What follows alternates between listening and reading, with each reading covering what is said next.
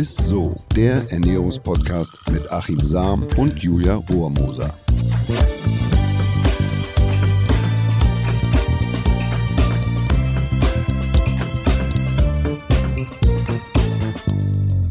Hallo ihr Lieben und herzlich willkommen zu Isso, dem Ernährungspodcast mit Achim Sam. Und der Julia Rohrmoser. ja, wir freuen uns sehr, dass ihr wieder zuhört. Und heute okay, eigentlich geht es immer um spannende Themen, aber heute finde ich das besonders spannend. Es geht nämlich um die richtige Ernährung beim Kinderwunsch. Warum findest du das so spannend? Das werde ich für mich behalten. Ha, ha, ha, Nein, also ähm, wie sollte sich die Frau ernähren, ne, wenn sie gerne schwanger werden möchte? Und dafür haben wir uns natürlich für diese Folge kompetente Verstärkung geholt. Achims ultimatives Gastintro. Ja, wir haben heute tatsächlich den menschgewordenen Klapperstorch zu Gast und zwar die Ärztin und Autorin Dr. Med Dunja Petersen. Sie ist Ärztin für ganzheitliche Medizin, integrative Medizin, traditionelle chinesische Medizin, TCM. Es ist quasi ein Tausendsasser. Seit über 25 Jahren berät und behandelt sie Menschen inzwischen weltweit. Ein Schwerpunkt ihrer Arbeit ist der unerfüllte Kinderwunsch. Deshalb ist sie auch heute da. Sie ist Kooperationspartnerin mehrerer Kinderwunschzentren, berät Frauen und Paare und Männer auch online. In ihren Büchern, Online-Kursen gibt sie inzwischen ihr Wissen über ganzheitlichen Kinderwunschbehandlung und die traditionelle chinesische Medizin an Laien, Patienten, Therapeuten weiter. Sie hat Bücher geschrieben, davon auch nicht wenige, unter anderem die Fünf-Elemente-Reihe Natürlich zum Wunschkind und Ist die schwanger? Grundlagen und Rezepte für mehr Fruchtbarkeit bei Mann und Frau. Liebe Dunja, wir sind ja ein Ernährungspodcast. Vielleicht habe ich auch in der Schule nicht richtig aufgepasst, aber wie um Himmels Willen kann unsere Ernährung dazu beitragen, dass mein Kinderwunsch in Erfüllung geht? Ja, erstmal Hallo an alle. Äh, schön, dass ich hier sein darf. Und ähm, ja, dazu gibt es ganz, ganz viel zu sagen. Also äh, manchmal weiß ich gar nicht, wo ich anfangen soll, wenn es um den unerfüllten Kinderwunsch geht. Ne? Ich sag dir, wo, ich sag dir mal, wo wir anfangen könnten, gegebenenfalls. Wir haben nämlich ein langes Vorgespräch geführt und ich muss wirklich sagen, ich hätte es ewig führen können, weil die erste Info war, dass es dir nicht nur um Frauen geht, sondern auch um Männer. Du berätst auch Männer. Wir waren ja so getrimmt, dass wir wirklich jetzt, das hast du ja auch in deinem Intro mhm. gesagt, Frauen, äh, genau, dass es um, um, Frauen und Kinderwunsch geht. Aber man kann tatsächlich auch Männern da was raten. Ne? Ja, also ähm, it takes two to tango heißt es ja so schön. Also wir brauchen immer zwei, um etwas Neues zu erschaffen in diesem Falle. Mhm. Ähm, und ähm, bei, wenn man Ursachen findet für den unerfüllten Kinderwunsch, dann sind die Ursachen tatsächlich auf Mann und Frau gleich verteilt. Ja. Aber es gibt ja auch ganz viele Paare, bei denen tatsächlich keine Ursache gefunden wird oder keine wirklich handfeste Ursache, mhm. wo man sagt, also so kann man nicht schwanger werden, da braucht man jetzt Hilfe von einem Kinderwunschzentrum. Aber was tatsächlich in der Schulmedizin ja immer noch ähm, so ein bisschen vernachlässigt wird, ist eine gesunde Ernährung und eben eine Vorbereitung auch, um schwanger zu werden. Und ich mache ja auch traditionelle chinesische Medizin. Und da ist es eben schon immer so, dass man sagt, man braucht 100 Tage Vorbereitung, bevor man versucht, schwanger zu werden. Und das gilt für Mann und Frau. Ja? Wie bitte? Also 100 Tage Vorspielen ja, sozusagen. Genau. Und, dann und da kann ich dir auch ganz genau sagen, warum beim Mann auch 100 Tage, weil die Spermien ja auf so einer, ich sag jetzt mal, so einer Industriespur gefertigt werden und die brauchen 70 Tage vom Start, bis sie fertig sind. Das heißt, wenn du deine Spermienqualität verbessern Ach, willst, äh, dann musst du das ja von Anfang an tun, weil du ja nicht genau weißt, in welcher Sekunde sozusagen mhm. das entscheidende Quäntchen jetzt dazugetan wird. Und deswegen kannst du dir mal gleich drei Monate Ach, reservieren an Vorbereitung. Ne? Also das heißt, ich fange heute an. Aber sag mal, ist das nicht auch gleichzeitig ein Killer? Drei Monate brauche ich quasi für das perfekte Sperma. Kann ich das nicht immer auf einem absoluten Top-Zustand irgendwie mir da? Ja, also erstmal würde man ja äh, gerne behalten. wissen wollen, ob du überhaupt Schwierigkeiten hast. Äh, Ne? Und dann Nein. kann man ja zu einem Urologen du gehen, jemand, der das untersucht, und dann lässt man sich erstmal einmal untersuchen. Das ist sowieso ja das sollte selbstverständlich sein, um gleich von Anfang an okay. zu wissen, gibt es da grundsätzliche Probleme beim, bei der Frau oder beim Mann. Und mhm. dann mhm. ähm, gibt es da ja noch weitere Untersuchungen und so weiter. Also das sollte man tatsächlich äh, immer machen. Also man sagt ja in der Schulmedizin, dass man ein Jahr lang äh, zum richtigen, also zum optimalen Zeitpunkt Sex machen sollte. Ähm, und erst wenn man nach einem Jahr nicht schwanger geworden ist, dann darf man erst zur Untersuchung kommen. Ja, aber wir haben natürlich ja, ja, Ach, weil so es ist ein Wunder. Also das ist okay. nichts ist selbstverständlich an diesem Wunder, auch wenn es für manche so scheint. Aber gerade die Gruppe der Frauen und Paare mit unerfülltem Kinderwunsch, ja, die können auch solche Sprüche tatsächlich nicht mehr hören. Deswegen stehe ich jetzt mal so stellvertretend und nehme sie jetzt auch mal emotional schon mal in Schutz. Also das ist wirklich ein Drama, wenn es nicht klappt. Und vor allem, weil sich ja auch viele Paare heute etwas später dazu entscheiden, schwanger zu werden. Ne? Erst macht man eine lange Ausbildung, dann findet man nicht den richtigen Partner. Und dann sinkt die Fruchtbarkeit ja zumindest bei der Frau auch ziemlich deutlich ab. Also mit 35 gibt es wirklich einen ganz starken Abfall. Im Durchschnitt müssen wir ja mal sagen. Ne? Die Fruchtbarkeit ist ja auch mhm. immer ein bisschen individuell gut. Also und ähm, ja, und dadurch äh, sinken dann die Chancen auch. Und dann fehlt ganz, ganz viel Grundwissen und ähm, das ist ja etwas, was ich jetzt beispielsweise in meinen Online-Kursen versuche zu vermitteln, dieses kleine ABC. Wann springt das Ei, auch wenn ich jetzt keinen 28-Tage-Zyklus habe? Ja? Wie lange ist mein Ei befruchtbar? Wie lange brauchen die Spermien, um da hochzuschwimmen? Und wie lange leben die Spermien und dann erst kann man ja sozusagen ausrechnen, wann ist denn eigentlich der optimale Zeitpunkt für Sex. Ja. Ne? Warum ist das so komplex, dieses Thema Kinderkrieg? Ja, der Mensch ist komplex. Die Evolution hat Millionen Jahre gebraucht, um uns hervorzubringen und ähm, Du hast ja äh, viele, viele mhm. Millionen Spermien in, äh, in jedem Schuss sozusagen losgeschickt und äh, höchstens eins packt das Ziel, ja. Es ist einfach unglaublich komplex. Wir müssen ja auch ähm, so ein halb fremdes, kleines, befruchtetes Ei auch in, im Mutterleib einwachsen lassen. Und du weißt ja, dass äh, unser Körper eigentlich so fremde Sachen, mhm. Fremdeiweiße, sag ich jetzt mal so, abstoßt und bekämpft. Und ähm, das ist, finde ich, jetzt immer das eigentliche Wunder, daneben, dass der ganze Mensch und die Welt ein Wunder ist, ja, dass die Frau, also in diesem Moment, wo die Einnistung stattfindet, dieses halbfremde Ei, ähm, ja, ihre Abwehr so ein bisschen zügelt im Uterus und das Kleine dann sozusagen einnistet. Das ist so ein Fachbegriff, ja. Und ähm, das ist heutzutage tatsächlich ein, ein Problem geworden, weil wir so viele also das Immunsystem Immunstörungen haben, ja. ja, auch nicht unbedingt mhm. immer ganz sichtbare wie Allergien, sondern viele sogenannte stille Entzündungen und äh, so ein Klima in uns vorherrscht, das auch sehr viele mit Stresshormonen viel zu tun hat und dann auch unsere Abwehr und unsere ja weiblichen und männlichen Hormone beeinflusst. Ne? Und das alles beeinflusst das Klima für die Einnistung. Ja. Das, also das heißt, das Immunsystem, da kann ein hochaktives Immunsystem, was wir durchaus haben durch viele Umwelteinflüsse und so weiter, kann da auch hinderlich sein ja. beim Kinderwunsch. Genau, also es gibt ja diese, diese Menschen, die auch manchmal ganz stolz behaupten, vielleicht auch mit Recht, dass sie sagen, ich werde nie krank, ich kriege keine Erkältung, alle anderen werden krank und so weiter, ich aber nicht. Na, das ist so ein bisschen so ein Immunsystem, was sehr, sehr schnell reagiert und sehr, sehr, ja, auf der einen Seite sehr positiv schnell reagiert, aber es kann auch dazu führen, dass eben bestimmte Funktionen, wo das Immunsystem sich mal ein bisschen zurücknehmen muss, wie bei der Einnistung, nicht ganz so smooth, also nicht ganz so äh, weich laufen, wie sie eigentlich laufen sollten.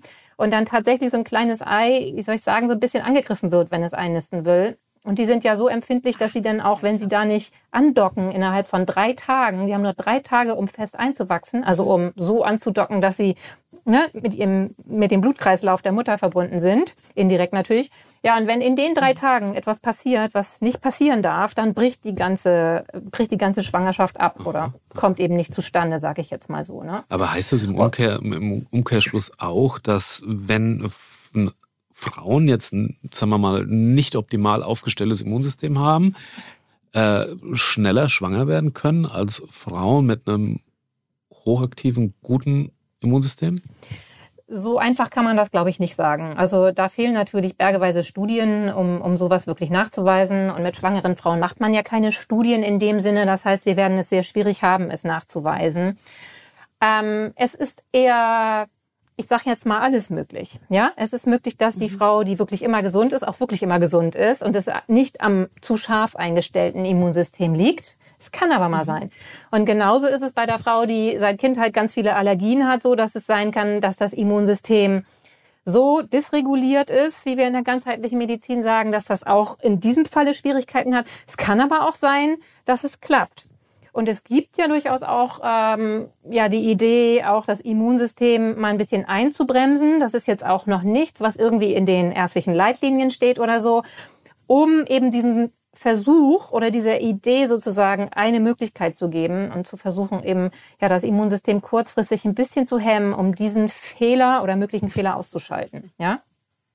Und da ist irgendwie bei mir der Knoten. Ne? Also wenn man so ein Immunsuppressiver beispielsweise jetzt einsetzt, wenn es denn unbedingt notwendig ist, um den Kinderwunsch zu erfüllen, ist es doch gleichzeitig, versuchen ja Mütter auch möglichst alles zu tun oder werdende Mütter oder wenn man Kinderwunsch hat, sich gesünder zu ernähren, ähm, guten Stoffwechsel zu haben und so weiter und so fort. Viele äh, Antioxidantien, sekundäre Pflanzenstoffe und und und.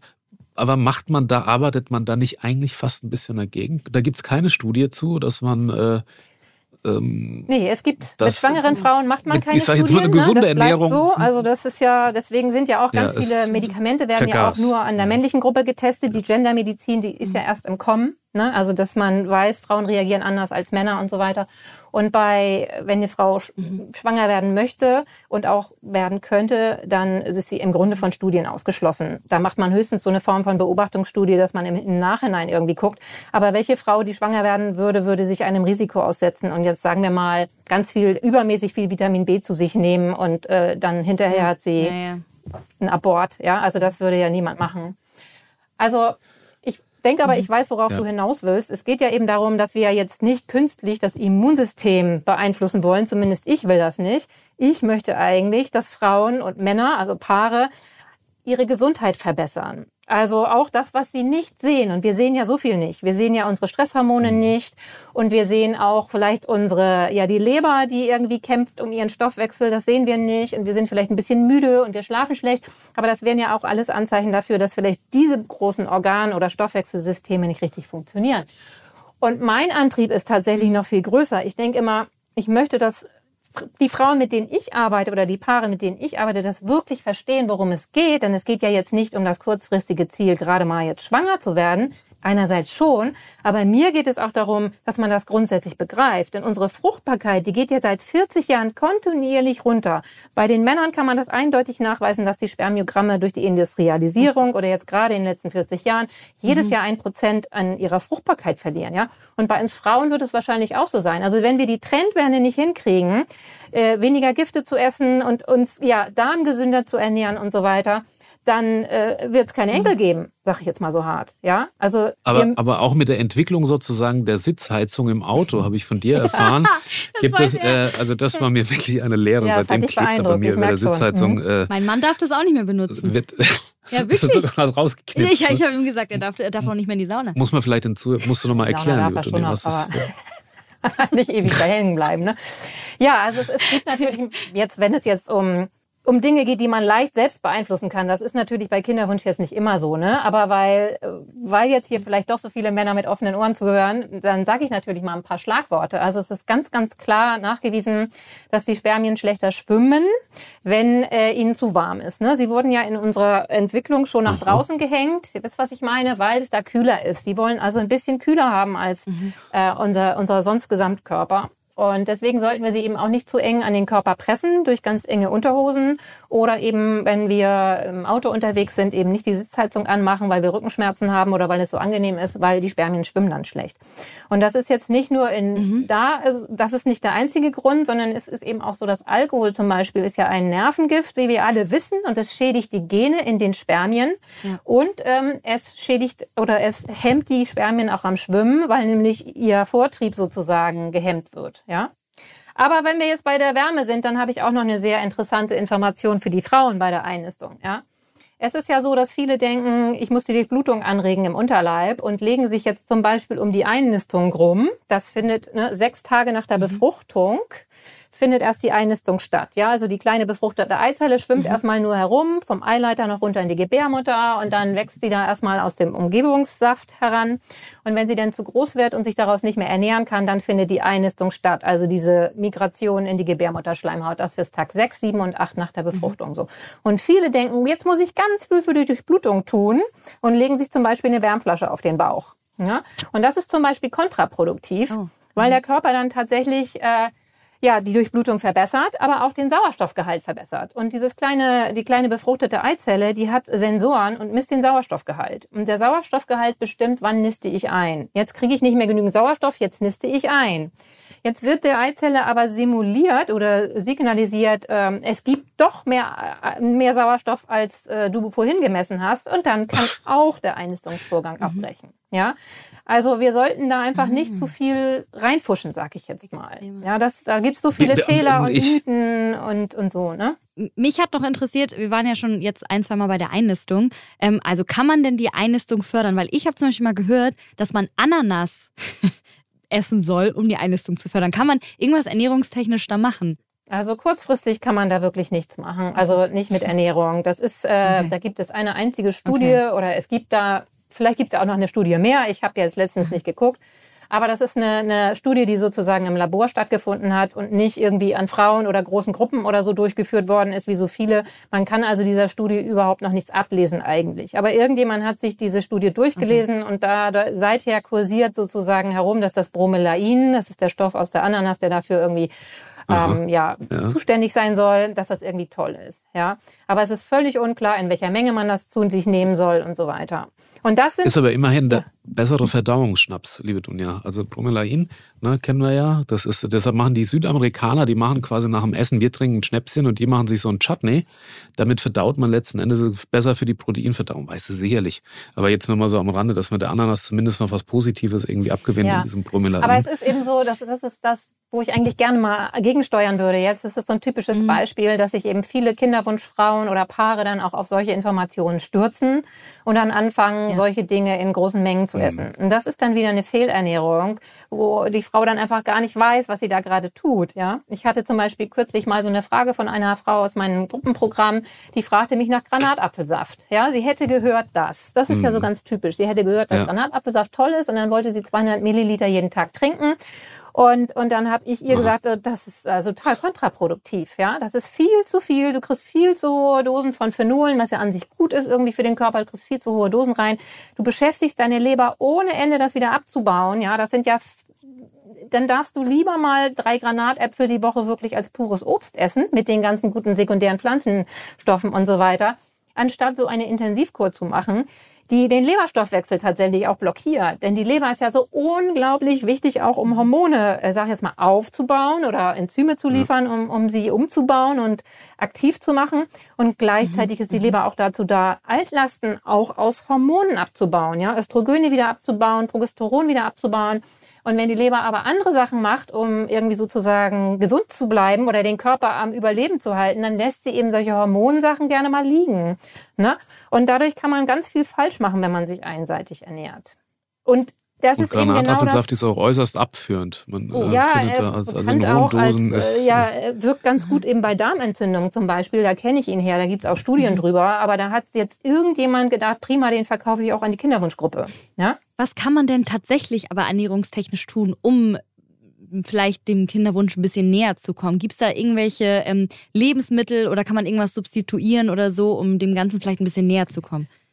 Ja, natürlich kann man das. Es ist auch ganz wichtig, dass man das tut. Es sind aber tatsächlich keine ja. Geheimnisse. Und es ist eben auch, äh, mhm. ja, kein Sprint, sondern eher ein Marathon, wie wir vorhin schon festgestellt haben. Und äh, das ist immer mhm. meine erste Aufgabe, allen auszureden, dass sie eben kurzfristig durch Ananas schwanger werden können oder die Chancen verbessern, ja. Also es geht darum, sich grundsätzlich vielseitig zu ernähren, sich frisch zu ernähren, eine sehr gute Qualität zu essen, alle Farben zu essen, also ne, was rotes, ein rotes Obst am Tag und grünen Salat zu essen und Nüsse zu essen und auch Fisch oder Algen zu sich zu nehmen. Um die Omega-3-Fettsäuren sind natürlich mhm. auch unheimlich wichtig beim Kinderwunsch und auch äh, alle Vitamine sind unheimlich wichtig.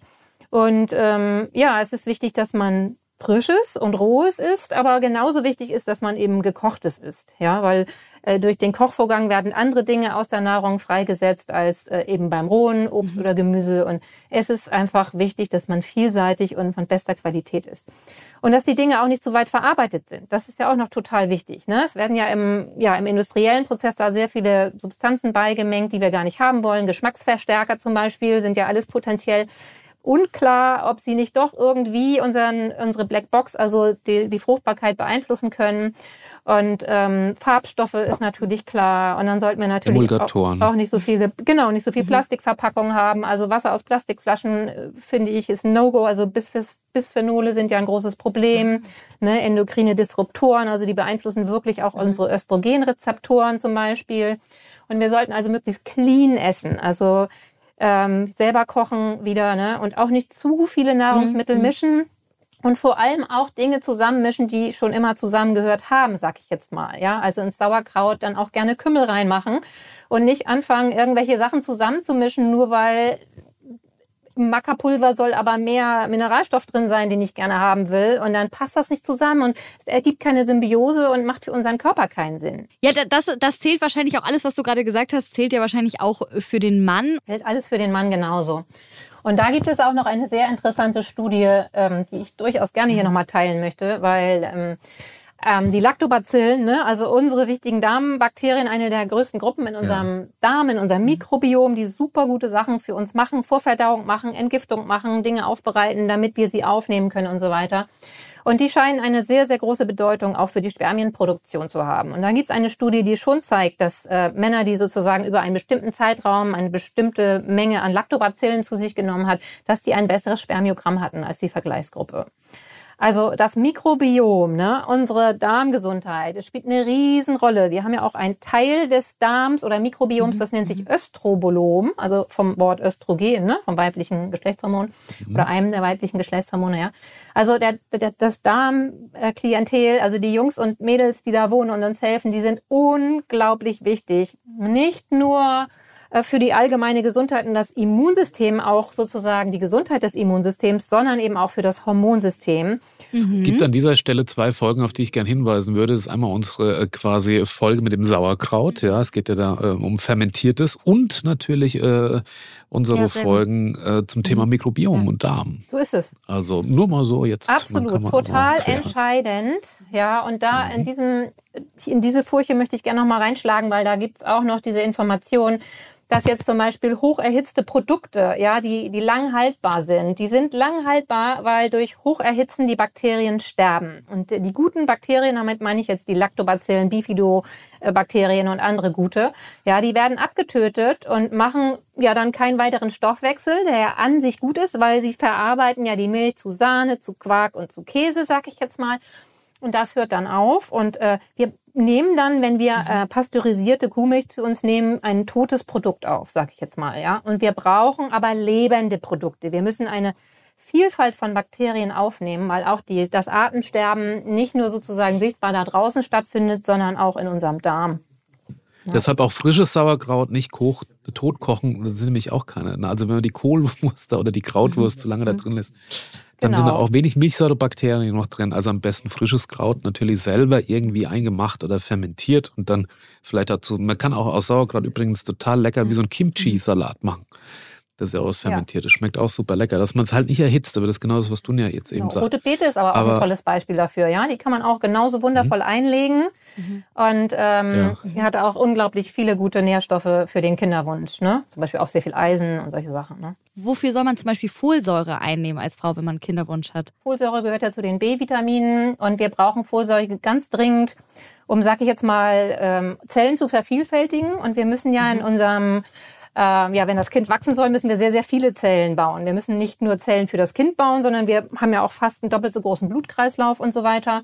Also wir haben eine ganz, ganz hohe Vervielfältigung von Zellen und da geht, wenn wir nicht genügend Folsäure haben, die Qualität äh, runter, sag ich jetzt mal so. Ja. Und wir brauchen auch, um die Folsäure tatsächlich so umzubauen und damit da am Ende tatsächlich die Zellwand gut gebaut wird, brauchen wir auch viele B-Vitamine. Vitamin B6 und Vitamin B12 mhm. brauchen wir dringend, um diese enzymatischen Methylierungsprozesse stattfinden zu lassen, sag ich jetzt mal. Und diese beiden Vitamine zum Beispiel, also ne, B6 und B12, sind auch unglaublich wichtig bei Kinderwunsch und auch gerade bei unerfülltem Kinderwunsch. Ja, also wenn, wenn Frauen und Paare jetzt schon länger versuchen, okay. schwanger zu werden. Hier gibt's auch viele versteckte auch ererbte äh, Schwächen, sag ich jetzt mal, die einem nicht unbedingt bewusst sind. Der Körper schafft, zwar, schafft es zwar zu leben, aber der Folsäurestoffwechsel kann durchaus auch gestört sein. Ja, also, das ist auch gerade mhm. bei Frauen mit Aborten und unerfüllten Kinderwunsch häufiger, kann es häufiger nachgewiesen werden. Ja? Gibt es denn auch sowas wie Kinderwunschkiller, wo du sagst, ähm, oh, bitte nicht, Leute?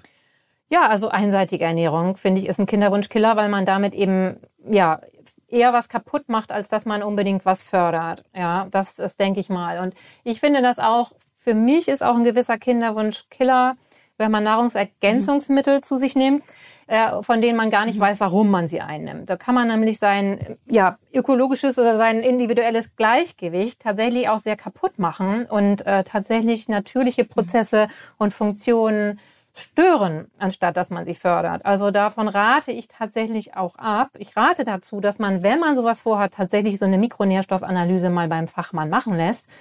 Und der Fachmann ist meistens okay. nicht, das muss ich jetzt, ich bin ja selber Ärztin, mhm. aber das, was man da untersuchen sollte, das wird selten in der klassischen schulmedizinischen Praxis untersucht, sondern man muss sich einen Therapeuten für ganzheitliche Medizin suchen, Arzt oder Heilpraktiker, der tatsächlich auch weit über das hinausschaut. Ja? Also die Nährstoffe, die interessant sind, sind dann zum Beispiel Selen und Mangan und Kupfer, neben dem bekannten, sag ich jetzt mal, Eisen, ja. Magnesium. Die B-Vitamine werden auch ganz selten mal aufgesplittet, also B1, B2, B6, B12 werden zum Beispiel total interessant aber auch der Folsäurestoffwechsel ist total interessant. Mhm. Funktioniert das überhaupt mit, dem, mit der Folsäure so?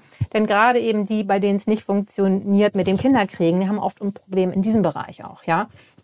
Und das würde ich eigentlich machen, bevor ich anfange, okay. Geld aber auszugeben für ja ein, eine strategielose, mhm. ja für einen strategielosen Plan. Tut mir leid, wenn ich das so sagen muss, ja.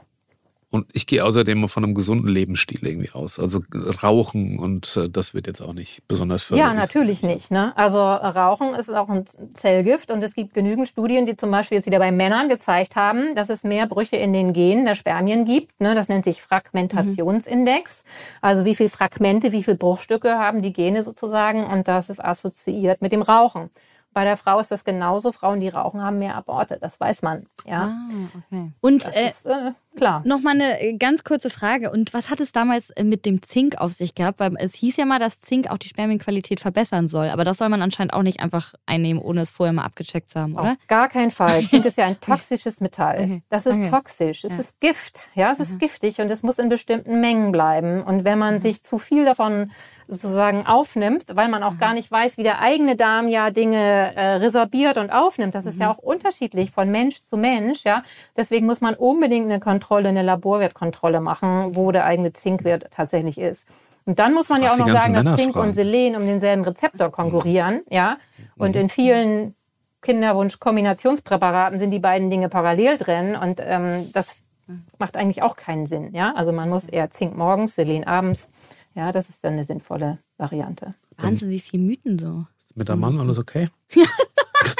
Nein, aber im Bekanntenkreis und so hört man ja immer mehr und deswegen, und ich finde das so ganz spannend. Ja, du klapperst ja nur die ganzen Männerfragen. Ja, man hört immer mehr, ne? Aber das ist auch ganz gut, dass man immer mehr hört, muss ich mal sagen, weil sich viele Frauen und Paare ja schämen für den, dass es nicht klappt, ja. ja. Man muss sagen, acht Prozent der Paare haben Schwierigkeiten, Kinder zu bekommen, oh, ja. Das, ja. Und es ist einfach, äh, ich weiß gar nicht, wo das herkommt, dass man sich dafür schämen muss. Niemand muss sich schämen weil, weil das mit dem Schwangerwerden nicht klappt. Das muss was mhm. ganz, ganz Altes sein, ja, dass wir, dass uns das peinlich ist oder so. Das Kinderkriegen ist tatsächlich ein, ein Wunder. Ja. Ne? So kann ja. man das sehen. Und jedem, der das, dem das gelingt, ist äh, Glückwunsch. Selbstverständlich. Genau. Ja. Ja, wow, das war eine sehr, sehr spannende Folge. Ich glaube, wir konnten jetzt alle richtig viel mitnehmen. Wir sind noch nicht ganz äh, am Ende und zwar freuen wir uns heute auf das Highlight der Woche äh, von dir. Das Highlight der Woche. Was hast du uns mitgebracht? Der Apfel. Und der Apfel äh, kam deswegen zustande, weil ich eben, ja, ähm, neulich auch den Apfel als Beispiel hatte in meiner Kinderwunsch-Community, wie einfach es sein kann, sich äh, passend für den Kinderwunsch zu ernähren. Also beim Apfel ist das Tolle erstmal, dass wir ihn mit Schale essen können. Und in der Schale leben viele Bakterien. Also wir tun viel Gutes für unser Mikrobiom. Dann haben wir ja ganz, ganz viele sogenannte sekundäre Pflanzenstoffe. Also Präbiotika, Stoffe, die unsere Darmbakterien äh, ernähren. Das ist ganz wichtig. Und wir haben ganz viele Antioxidantien und Polyphenole, also viele Dinge, die unsere Zellen schützen, kommen mit dem Apfel zu uns. Dann hat der Apfel relativ wenig Zucker, denn der Zuckerstoffwechsel spielt beim Kinderwunsch auch eine relativ große Rolle. Gibt es auch ein paar Erkrankungen, also das PCOS-Syndrom zum Beispiel, das ja mit dem Zuckerstoffwechsel Probleme hat. Oder viele Frauen haben damit Probleme. Er ist also relativ zuckerfrei. Und er hat äh, sehr, sehr viele Vitamine und Mineralstoffe. Liebe Dunja, vielen, vielen Dank, dass du heute dabei warst. Wir konnten so, so viel mitnehmen und lernen und äh, hoffentlich äh, bis bald, ne? Ja, vielen Dank für die Einladung und vielleicht bis bald. Liebe Dunja, vielen gemacht. Dank. Tschüss. Tschüss. So, und auch vielen Dank fürs Zuhören natürlich. Teilt diese Folge gerne mit allen, die das Thema vielleicht auch interessieren könnte. Und wir freuen uns natürlich auch immer, wenn ihr uns eine nette Bewertung bei Spotify oder bei Apple Podcasts hinterlasst und schickt uns Fragen über Instagram, Facebook oder per Mail an isso.edeka.de. Wir sammeln wirklich jede einzelne Frage und beantworten sie gerne hier live in der Folge, in unserer Hörerfrage der Woche oder auch gerne irgendwann in einer QA-Folge. Wir freuen uns auf jeden Fall von euch zu lesen und bis nächste Woche. Ist so. Tschüss. Ciao. Dieser Podcast wird euch präsentiert von Edeka. Wir lieben Lebensmittel.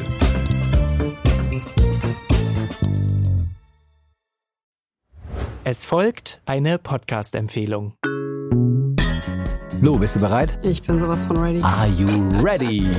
Herzlich willkommen bei Cheers, dem Weinpodcast mit Lou. Das bin ich, studierte Weinexpertin, Weinwirtschaftlerin und Weinbloggerin. Und ich bin Jonas. Ich bin hier, um Lou eine Menge Fragen zu stellen, denn wir sprechen in diesem Podcast über Wein, über Spannendes und eigentlich alles, was man wissen muss. Egal, ob man Weinanfänger ist oder fortgeschritten, dieser Podcast ist für alle bestens geeignet, die Bock auf Wein haben. Ja, welcher Wein passt zu welchem Essen? Warum ist Säure im Wein eigentlich so wichtig? Und wie kommen die Aromen in euren Wein rein?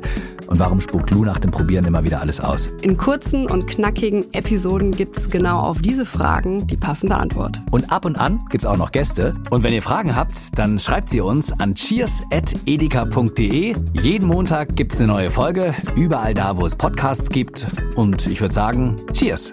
Cheers.